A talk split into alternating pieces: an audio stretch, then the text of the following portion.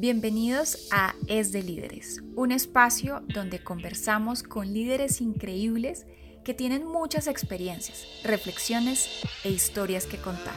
Historias que creemos que deberían compartirse para inspirar a otras personas y aprender juntos. En este espacio hablamos de lo que significa el acto de liderazgo, especialmente ahora que nos toca hacerlo detrás de una pantalla.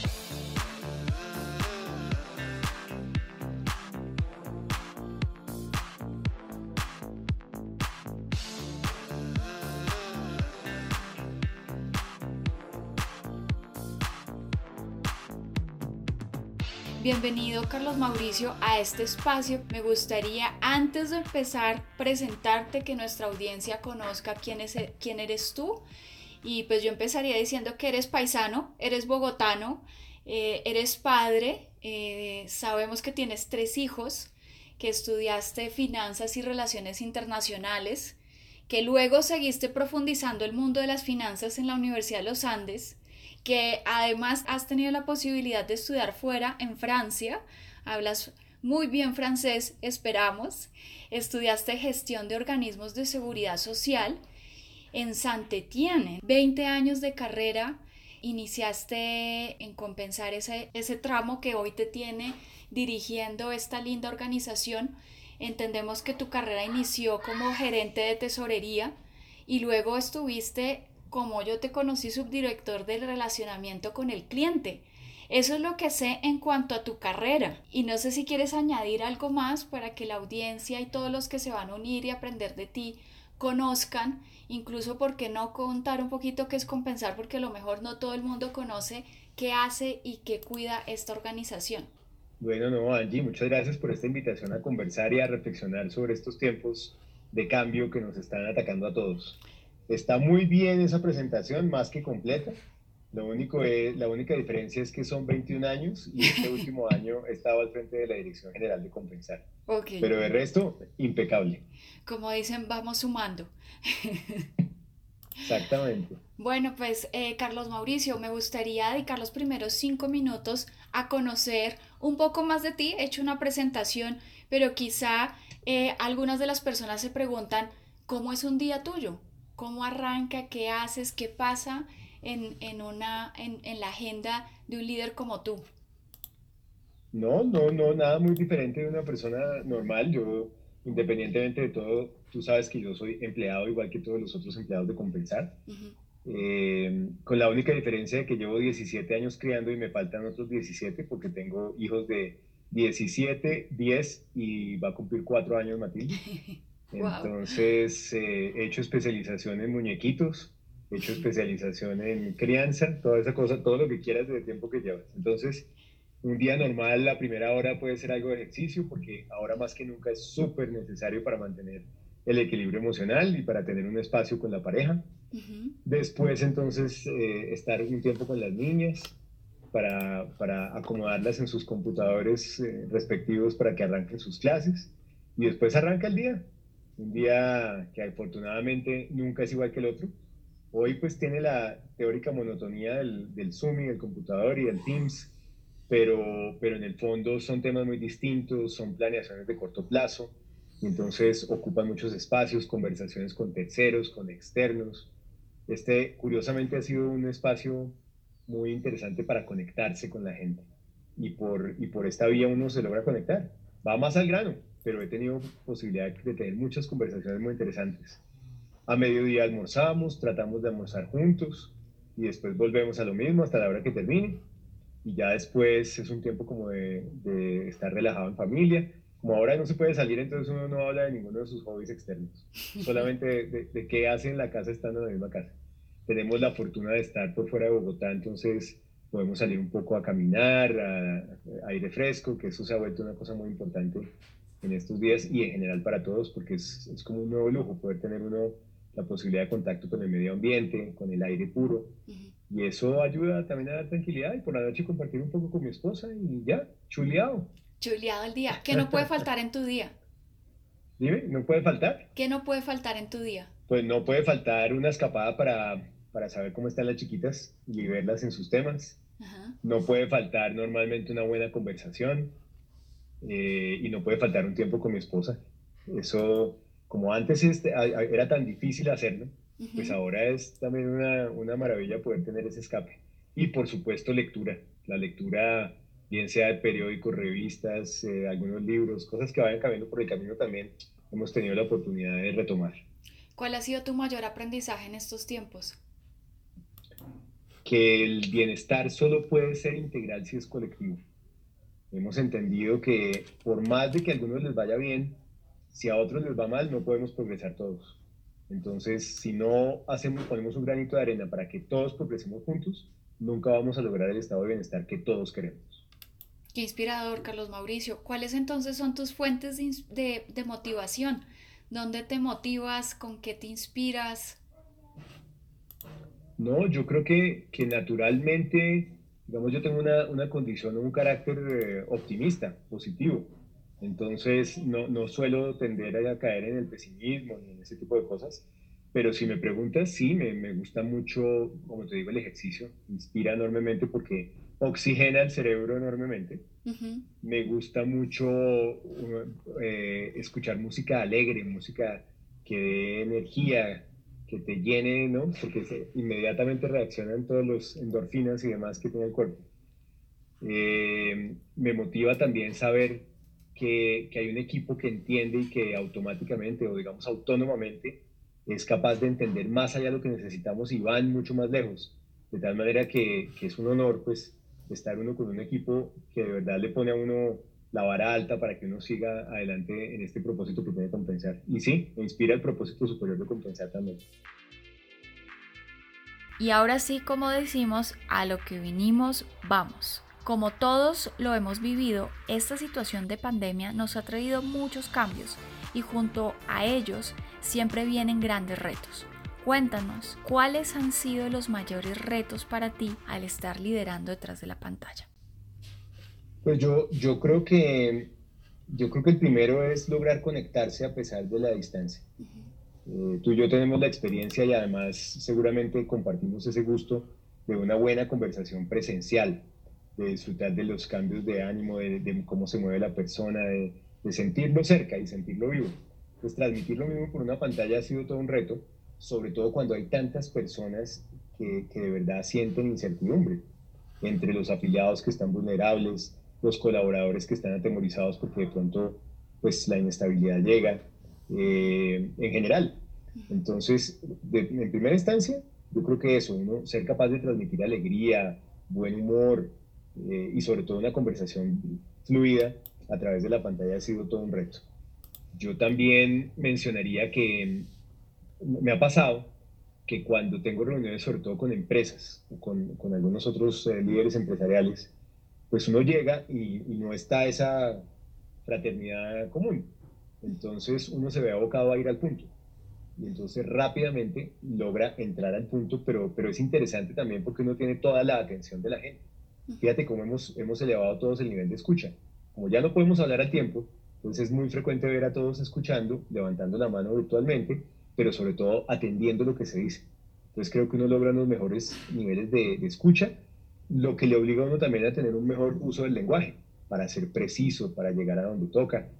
Eh, ese ha sido otro, otro tema interesante. Y lo otro chévere también es la puntualidad. Poder uno empezar y terminar a tiempo casi todas las reuniones es una cosa que no nos pasaba desde tiempos inmemoriales. Solíamos extendernos mucho, llegar tarde, tener disculpas. Ahora ninguna de esas es valedera. ¿Qué te ha sorprendido de trabajar de esta manera, además de lo que ya nos has ido compartiendo? Pues yo le suelo decir a la gente que la última generación que tuvo la posibilidad de tener a sus papás en casa fueron nuestros abuelos. Entonces era muy común ver a las abuelas, a las bisabuelas en casa y el abuelo pues era independiente o si no, no tenía un horario de oficina como el que uno conoce. Después ya eso se fue olvidando hasta el punto de que no era, no era una opción y hoy se convierte más que una opción en un regalo. Eh, por ahí leí algo en estos días también de alguien que compartía eso, que era un regalo estar en casa. Y, yo lo comparto. Creo que uno poder tener, cuando uno tiene con quién compartir, por supuesto, porque también me ha, me ha sucedido mucho eso. Ya esta es la segunda paradoja que te voy a decir, pero la primera es esa, que es interesante cuando ya habíamos perdido incluso la costumbre y la esperanza, volver a recobrarla. Pero la otra es que los millennials, cuando fueron vinculados eh, antes de la pandemia, hablaban mucho de trabajos flexibles. Por supuesto, trabajo remoto, teletrabajo, trabajo en casa. Esa era una tendencia muy generalizada en la que estábamos entrando principalmente por ellos. Porque nosotros decíamos, pues ya estamos acostumbrados a estar en la oficina, ¿ya qué? Pues imagínate que con el tiempo y con la pandemia, lo que ha pasado es que los, pandemia, eh, los, millennials, que les dicen disque pandemial, eh, eh, han mencionado con mucha frecuencia que, están preocupados porque están solteros y que si sigue este confinamiento se van a quedar solteros de por vida y ellos son los primeros que quieren regresar.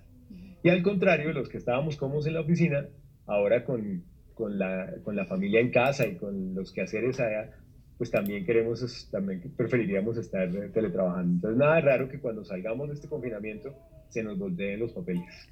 Eso me ha sorprendido un poco. ¿Cómo has logrado mantener motivados a los equipos? Eh, en compensar la gente es muy agradecida. Entonces, nosotros tuvimos que tomar una medida que fue incluso propuesta por la gente desde el principio y fue una, una reducción parcial de sueldo y aunque fue muy dura y en el, salimos a medios y fuimos súper criticados porque pues en estos temas los que salen de primeros pues solían exponerse a eso.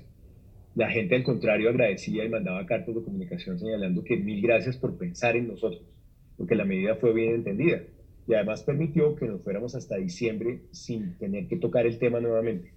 Entonces la gente, además de, de saber que tenía preservado su, su puesto, sabía que hasta diciembre, pues cuando todo el paso de la crisis lo iba a poder soportar con esa condición. Incluso más de 4.000 o 4.500 personas que no tienen forma de trabajar en compensar porque su trabajo es por horas y porque es en servicios que están completamente cerrados. Entonces, esa fue una forma de motivación interesante. La segunda es conversar. Nosotros tenemos unos espacios que alguien nombró alguna vez que se, me, me, parece muy acertado el nombre, que se llaman cafés sin filtro donde la idea es exponer todo y hacer todas las preguntas y las respuestas y la gente sale muy motivada porque oye esperanza, porque oye qué posibilidades, porque está cerca de los líderes entendiendo qué es lo que piensan y qué es lo que hacen. Eh, y la tercera, pues también, también tomarse un tiempo para saber de la gente, pero personalmente. Eh, hemos tenido más de 350 casos de personas contagiadas, afortunadamente ningún fallecido y entonces hemos tenido la posibilidad de conversar con muchos y de saber cómo están y cómo están sus vidas.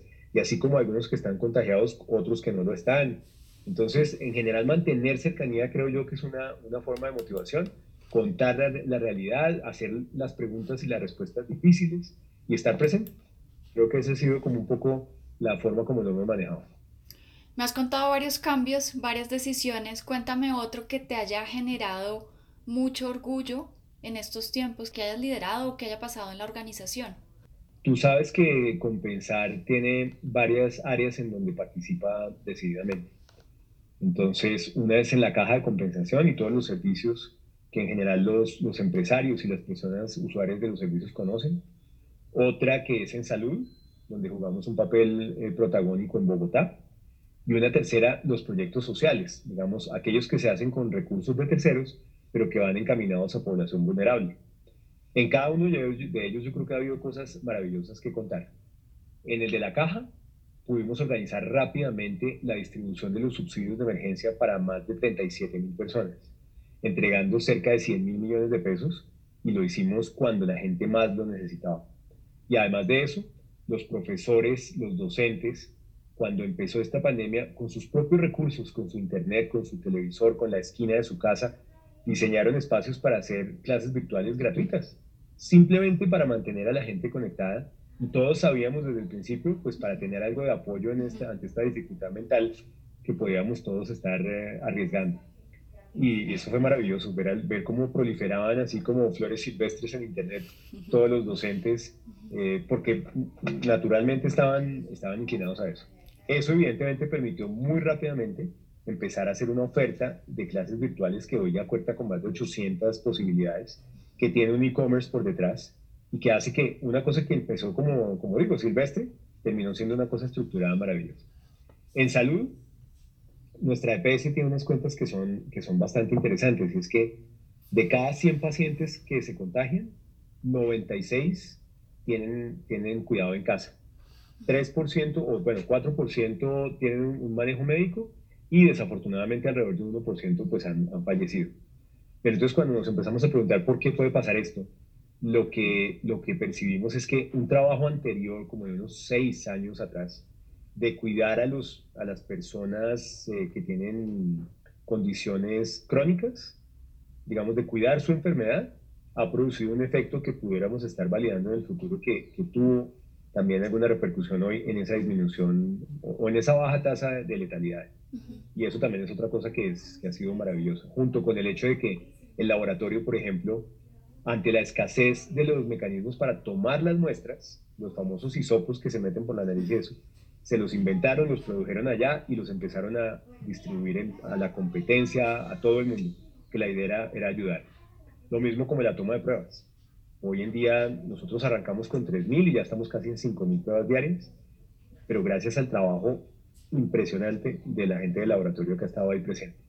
Y tú conociste tal vez la sede de la 26. En esa sede, en, en, cosa de dos semanas, convertimos un hospital, o más bien una sede de servicios ambulatorios, en una sede clínica para tratamiento de pacientes COVID.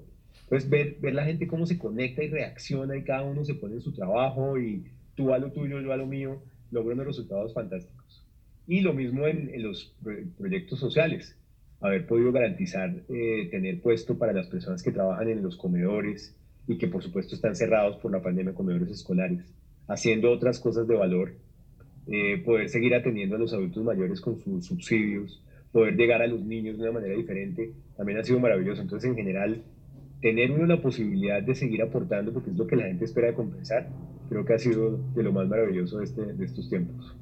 Bueno, ¿y cuál es esa pregunta que, que, consideras que hay que explorar todavía, que tienes en tu cabeza por ahí rondando? Yo creo que todos hemos reflexionado después de esta crisis. Y, y por lo menos dos reflexiones han venido a la mente. La primera, cómo tener una sociedad más equitativa. Porque como ya lo decía al principio, una sociedad equitativa puede responder mejor ante pandemias de este tipo y seguramente esta no va a ser la última. Entonces, nada nos cuesta prepararnos desde ahora, sacrificar un poco de, digamos, de ahorro, de ingreso presente para pensar en el futuro. Esa es una pregunta importante. Y la segunda entonces es, eh, ¿en qué crees tú realmente, cada uno de nosotros? ¿En qué cree? De corazón, aquí. Porque creo que esa es la inspiración para que se convierta en el propósito. Y creo que eso nos da sentido a la vida a todos. Si hoy, ante la posibilidad de la muerte y ante la posibilidad de tener una economía destrozada, que no nos imaginamos jamás que nos iba a pasar esto. Leíamos los cuentos de la Gran Depresión y los cuentos de la gripa no sé qué. Eh, si hoy podemos entender que tenemos un rol y que el rol va muy asociado a las cosas con las que queremos profundamente, pues tenemos una segunda oportunidad para descubrirnos y orientar nuestras vidas hacia un propósito que sea mucho más colectivo, mucho más social, mucho más solidario. Qué gran reflexión lo que me estás transmitiendo sobre lo que ha sido liderar tras la pantalla. Y ahora, para subirle un poco más de nivel a esta conversación, hablemos sobre lo que podría ser lo más difícil de contar. Hablemos quizá de algunos momentos no tan gratificantes y todas las cosas que a veces no nos salen tan bien, pero de las que siempre podemos aprender, incluso hasta reírnos, ¿por qué no? Bueno, pues de pronto una anécdota que tuve hace poco y es que tuvimos una reunión con el, con el señor presidente y entonces tuve ocasión de, de tomar la palabra para hablar con él y transmití un mensaje en donde le decía yo que cuando saliéramos de esto, eh, seguramente íbamos a poder repensarnos un poco y armar unas estrategias concretas de solidaridad. Pero creo que no me salieron muy bien las palabras me desconcentré y entonces seguramente, quién sabe cómo dije las cosas. Y entonces fue una, una oportunidad perdida para haber construido de mano de la presidencia una estrategia concreta para, para, hacer de esta solidaridad algo real. Tal vez eso te cuento ahorita que, que tenga en mente, pues seguramente hay muchos errores, claro, pero ese me llamó poderosamente la atención porque no me dejó dormir esa noche. Una idea que hayas dejado ir. Eh, ese me cuesta trabajo. Llámalo terquedad llámalo lo que sea, pero ideas, digamos, de, que de verdad me comprometan.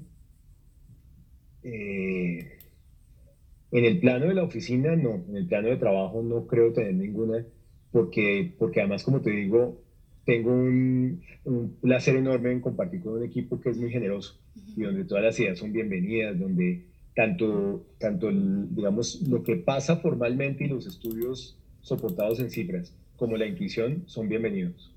Entonces, eh, ahí no, no tengo ninguno que tenga como presente. En el plano personal, pues sí, sí algunos, digamos, eh, tenía la intención de aprender un par de cosas y ya creo que las estoy dejando atrás. No que suene a viejito, sino a, sino a que no hay posibilidades para tanta cosa. Una es tocar guitarra y la otra es volver a clases de equitación. Ah, bueno, vamos a ver. Eh, un momento de frustración de estos tiempos. Tuve una ilusión muy grande cuando empezó la pandemia y rápidamente todos empezamos a hablar que había que cambiar. Pero cuando empezó el tema a reabrirse y empezamos a comportarnos igual y cuando vimos que las personas pensaban en sí mismas eh, muy egoístamente y entonces el cuento de los que llevaban 80 rollos de papel higiénico para la casa en su primer supermercado y cosas de esas, me entró una decepción muy grande de pensar que, que va a ser muy difícil de verdad desprenderse de esa idea de pensar en los demás en el mismo nivel que pensar en uno. me, da, me da pesar eh, sentir que, que, somos una sociedad que pues sigue siendo muy, muy individualista y el que tiene la posibilidad de desarrollarse, pues primero se desarrolla bien lo más que pueda y luego en segunda instancia lo hace. Entonces hay, hay fíjate, con todo y que las donaciones han sido una cosa maravillosa y la gente ha sido muy generosa, ese es el modelo económico que esperaríamos. Un modelo económico en donde yo acumulo, acumulo, me va muy bien, muy bien, muy bien, y el día que tenga la obligación, porque de verdad hay una cosa muy grave, dono, y después vuelvo y acumulo y acumulo y acumulo, y en la próxima pandemia vuelvo y dono, o mejor, en lugar de tener que devolver esas donaciones, ese, ingreso, que es bien habido, bien ganado y legítimo, y digamos, contra eso no tengo ninguna inquietud, sino con el hecho de generar esas inequidades que hacen que la gente, pues finalmente esté dependiendo de que un tercero le extienda la mano. Yo, ese, ese te puedo decir que me generó una gran decepción, pero creo que tenemos la posibilidad de pensarlo, de hablarlo, de cacarearlo todos los días para ver si en algún momento se vuelve realidad. La siguiente sección de este programa nos encanta. Se llama Incógnitas en Incógnitas, un espacio en el que buscamos respuestas a las preguntas que nos hacen personas cercanas, amigos y colegas de otras organizaciones. En este momento, la incógnita que más nos da vueltas en la cabeza es cómo dinamizar las sesiones virtuales, qué se debería hacer y qué no se debería hacer desde tu experiencia en estos tiempos. Uy, no, mi referente más cercano es el colegio de mis hijas porque ahí, yo, créeme, una, yo tengo, una de mis hijas está entrando a colegio grande en este momento. Entonces ella, ella no tiene la nostalgia de haber, de haber compartido con compañeritos en lo presencial y después tener que desprenderse. Mejor dicho, si ella siguiera así, podría perfectamente desarrollar toda su, su, su kinder, su, su colegio. Y, y, digamos, se acomodaría mucho más rápido pero claramente pues no, no, es lo que uno espera, ¿no? Uno esperaría que ella pudiera tener eso en otro lado. Y entonces lo que pasa en el colegio normalmente es que pasan tres cosas. La primera, las sesiones están llenas de actividades lúdicas. Entonces no ir al punto, sino poder tener un tiempo de conversación rico o compartir una canción o un video que nos guste, ¿sí? o, o incluso una sesión de esas que graban donde están chistes o cosas de ese estilo, como parte de la sesión, sin temor. La segunda eh, permitir que la gente durante la sesión virtual exponga sus ideas. Para nosotros los adultos, escuchar sobre todo al que suele callar es interesante. Y ahora, como estamos acá sentados, pues qué mejor momento que poder hacerlo. Y la tercera, poder tener un trabajo relacionado con la sesión virtual, pero después de, de cerrarla. ¿Sí? Que uno tenga un tiempo como de reflexión o de ejecución, que ya no sea delante de las pantallas y ahí en pantuflas delante de los demás, sino en pantuflas, pero uno solo eh, reflexionando con sus propios pensamientos. Yo creo que esas tres cosas le dan como un aire un poquito más, más chévere a las, a las sesiones que simplemente eh, click on, click off. Ok. ¿Cómo equilibrar la vida personal y la vida laboral? Ah, no, eso sí es fácil y nos la enseñó un amigo muy cercano a ti y a mí. y, se, y, la, yo lo uso mucho, pero siempre le doy el crédito, porque creo que él nos enseñó que lo que no está en la agenda no existe. Entonces nosotros todos decimos que amamos a nuestras familias, que las queremos, que no sé qué, sí, pero si estamos conectados de sol a sol, pues significa que no nos estamos diciendo la verdad. Entonces, para mí la, la, consecuencia de eso es poner en la agenda los tiempos de la familia, claramente, sin, sin, sin vergüenza, porque son tiempos reales y que todos apreciamos mucho, o de la familia o, de los amigos, en el caso de los que no comparten con una familia grande, o sí, pero sí, y, a las horas que corresponda. Yo creo que uno no, hoy más que nunca hemos entendido que los horarios ya no son de 8 a 5. Y entonces si uno a la hora que corresponde, incluso a las 10 de la mañana, tiene una reunión con su hija o quiere ir a verla, pues lo pone en su agenda y, mueve las cosas de tal manera que pueda, que pueda ocupar las dos cosas. O si no lo puede hacer, porque depende de muchas personas, pues sí tener unos principios y unos finales, pero es uno mismo el que se impone esa disciplina. Bueno, y tú has mencionado varias veces el tema de, bueno, podemos hacer las reuniones virtuales, sin embargo, a veces sentir a las personas es algo que todavía la virtualidad nos, no, no, no nos deja experimentar. ¿Tú qué dirías frente a la pregunta que nos hacen y es cómo podemos estar cerca a pesar de esta distancia? Hemos estado cerca. Yo, yo creo que, pues tú lo decías, ¿hace cuánto tiempo no hablábamos y míranos acá? Eh, una palabra sincera atraviesa los cables de una manera impresionante y llega al corazón, así sea virtual. Pero hay otras formas también maravillosas gracias a los rapis y a los, domicilios. Y es que uno puede acompañar esa conversación con un detallito virtual, una carta, alguna cosa física que haga que el otro tenga una sensación de energía diferente que complementa la presencia, la virtualidad. Nosotros lo hacemos con alguna frecuencia, sobre todo con las empresas afiliadas, y es maravilloso ver que nos reunimos a las 4 de la tarde y ellos les ha llegado un cafecito con algo para tomar eh, que se le ofrece la caja, no es una cosa costosa ni nada, pero es un buen detalle. Y, mientras conversamos virtualmente, vamos compartiendo ese café. Entonces, es cuestión de imaginación. Y ya para cerrar, llega nuestra última sección, el Master Tip. ¿Qué consejo le darías a todas las personas que te están escuchando y a esos líderes que se están enfrentando al reto de seguir movilizando las organizaciones y sus equipos detrás de la pantalla? pues yo creo que uno, que uno en estas cosas eh, aprende una cantidad de sus propios comportamientos. Entonces, la actitud que se, se, asume frente a los retos es todo. Yo creo que una actitud de liderazgo es una actitud positiva, una actitud optimista, donde se puede a pesar de las dificultades. Y creo que la actitud eh, contagia también, es un contagio positivo. Entonces, mi invitación a las personas que tienen que estar con equipos o, liderar reuniones o, liderar incluso organizaciones, es que de verdad esa sea la actitud más prominente, porque ahora, curiosamente, se nota más que en el presencial, si uno, cuál es la actitud real que uno tiene. Se ve mucho porque la gente está muy atenta aún. Tengo una teoría, es que, pues, como estamos tras la pantalla, en realidad estamos más cerca que si estuviéramos físicamente, o sea, me estás viendo en primerísimo plano. Claro, claro. Entonces puedes detallar que el salón fuera muy chiquito, antes no teníamos la posibilidad de estar ahí pegaditos, ahora sí. El segundo, creo que es potenciar las capacidades colectivas. ¿Sí? Si no lo hacíamos en presencial, mucho menos en virtual, uno hablando una cosa y pensar que todo el mundo va a reaccionar. Entonces, permitir que la gente exprese sus ideas, construya alrededor de ellas, que sean parte de la decisión, y así potenciar todas las capacidades, creo que ayuda mucho más porque es lo que hace que las cosas al final en, el mundo offline se, se cumplen.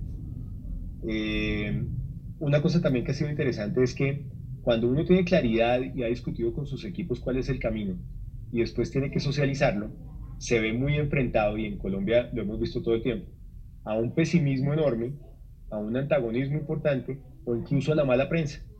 Y cuando digo mala prensa me refiero a la prensa real, en donde a veces asume una noticia con, con determinada posición y la ataca. Creo que, que, la asertividad y la tolerancia frente a esas dos cosas son necesarias. Son necesarias por dos razones. La primera, porque le das la posibilidad a los otros que hablen de eso, que te muestren el lado que uno de pronto no había visto eh, y lo recibe como una, como una crítica constructiva. Pero lo segundo también, porque, porque parte de la, del tema es la perseverancia y uno puede perseverar en la medida en que también tiene esos obstáculos que le dificultan llegar.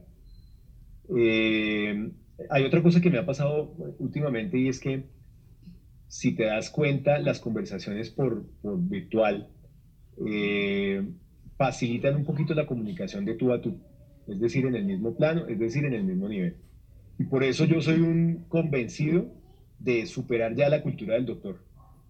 Creo que el doctor aquí por, por, virtual y eso ya no pega mucho. Y además, pues con los liderazgos que están cambiando y eso donde no hemos estado acostumbrados, eh, es mucho mejor trabajar con colegas o con personas que se sienten y que están en un nivel al exponer una idea, al conversar, al compartir ideas, que, que poner un doctor allá y un no doctor al otro lado, porque aleja, porque dificulta explotar la capacidad profesional de los colegas. Y lo último también es que en general hoy yo creo que nosotros tenemos dos tipos de personas, con las que nos gusta encontrarnos y con las que no tanto. y eso es o porque no nos generan buenas sensaciones o porque ha habido una experiencia anterior que no ha sido tan positiva.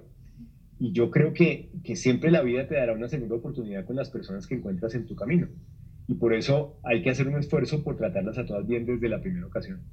Porque tú no sabes ni en qué condiciones, ni en qué pantalla, ni en qué condición te vas a encontrar con las personas. Así que creo que, que ese ha sido también especialmente valioso acá poder uno sentarse, hablar con todo el mundo con la tranquilidad de que ni hay historia, ni hay jartera, sino ganas simplemente de construir. Muchas gracias por este tiempo tan enriquecedor, por compartir tus experiencias y reflexiones con nosotros y con todas las personas que cada vez más se suman a esta conversación. Bueno, y recuerden que yo soy Angie Mogollón y nosotros somos WePush. Si quieres conocer más sobre nosotros, nuestro trabajo y lo que aprendemos todos los días sobre liderazgo, diseño y experimentación, visita nuestra página web www.wepush.co y en redes sociales estamos en Instagram arroba wepush-co y también en LinkedIn como WePush. ¿Y por qué conversar es de líderes? Nos vemos en nuestra próxima conversación. Los esperamos.